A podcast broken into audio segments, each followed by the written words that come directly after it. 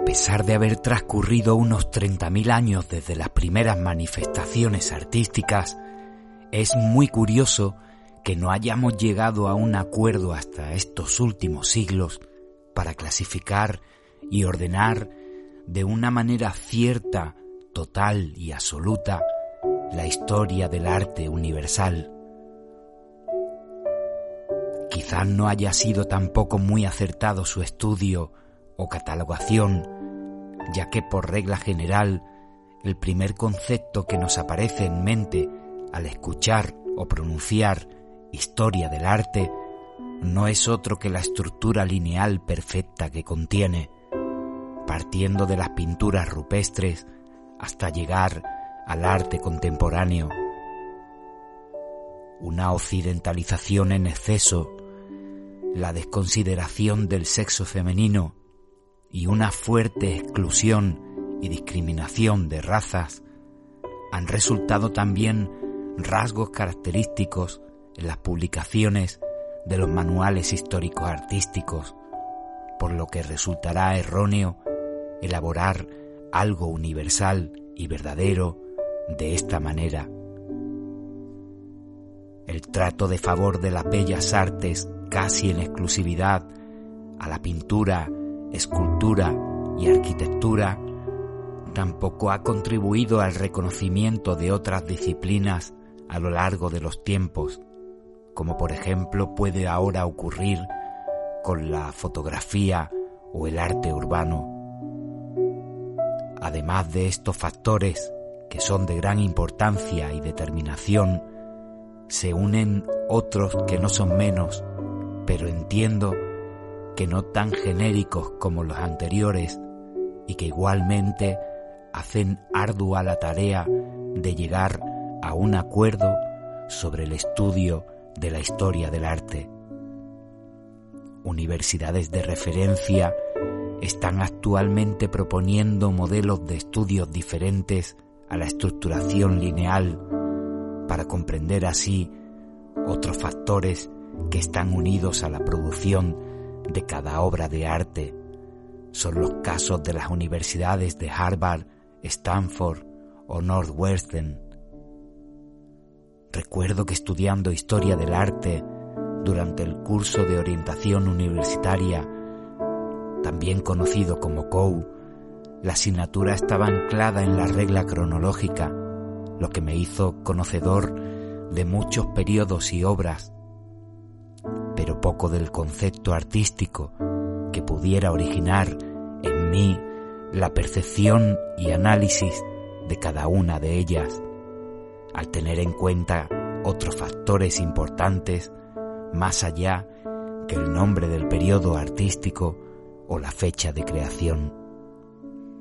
Los inicios de la historia del arte se remontan a mediados del siglo XVI, cuando Giorgio Vasari realiza la primera clasificación conocida sobre arte con la publicación delle vite de più eccellenti pittori, scultori y architettori, datado en 1550. Desde entonces no hemos parado de analizar e intentado comprender la existencia del arte.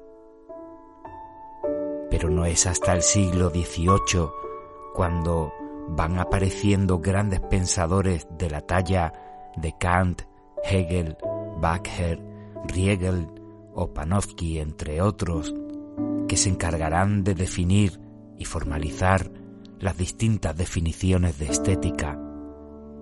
Es muy significativo la gran cantidad de teorías que aportan, la mayoría basadas en la belleza, muchas de ellas cercanas al contexto histórico y social, otras llegando al aspecto psicológico de cada individuo.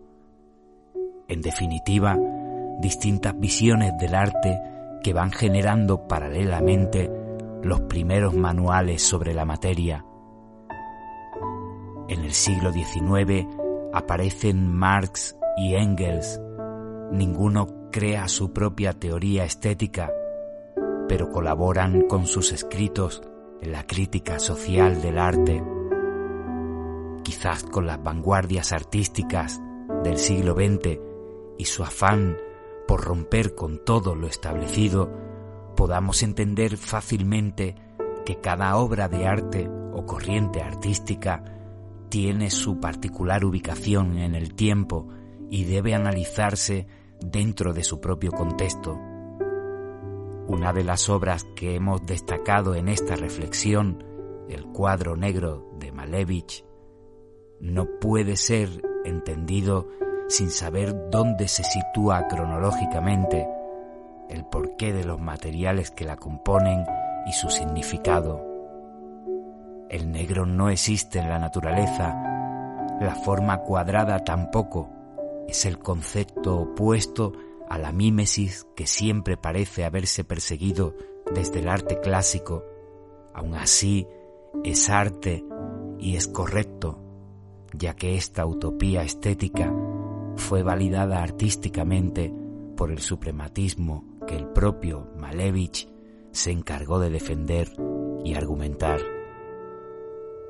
Como conocedores, críticos o amantes del arte, debemos saber llegar a interpretar según los iconos y símbolos que la obra contiene, sin pasar por alto el estudio de la forma y el fondo.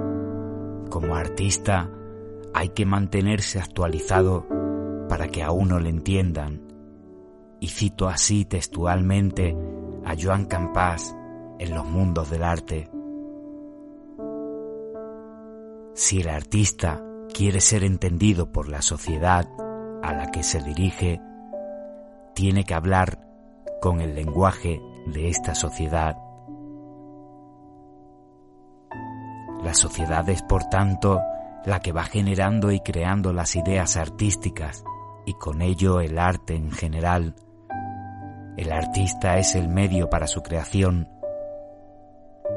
A pesar de ello, todas las obras consideradas como artísticas recogen en cierta medida, y tal como Alois Riegel sostenía, una historia heredada de las primeras formas geométricas que desde la antigua Mesopotamia han evolucionado hasta las corrientes actuales, sin faltar, eso sí, al ideal de belleza.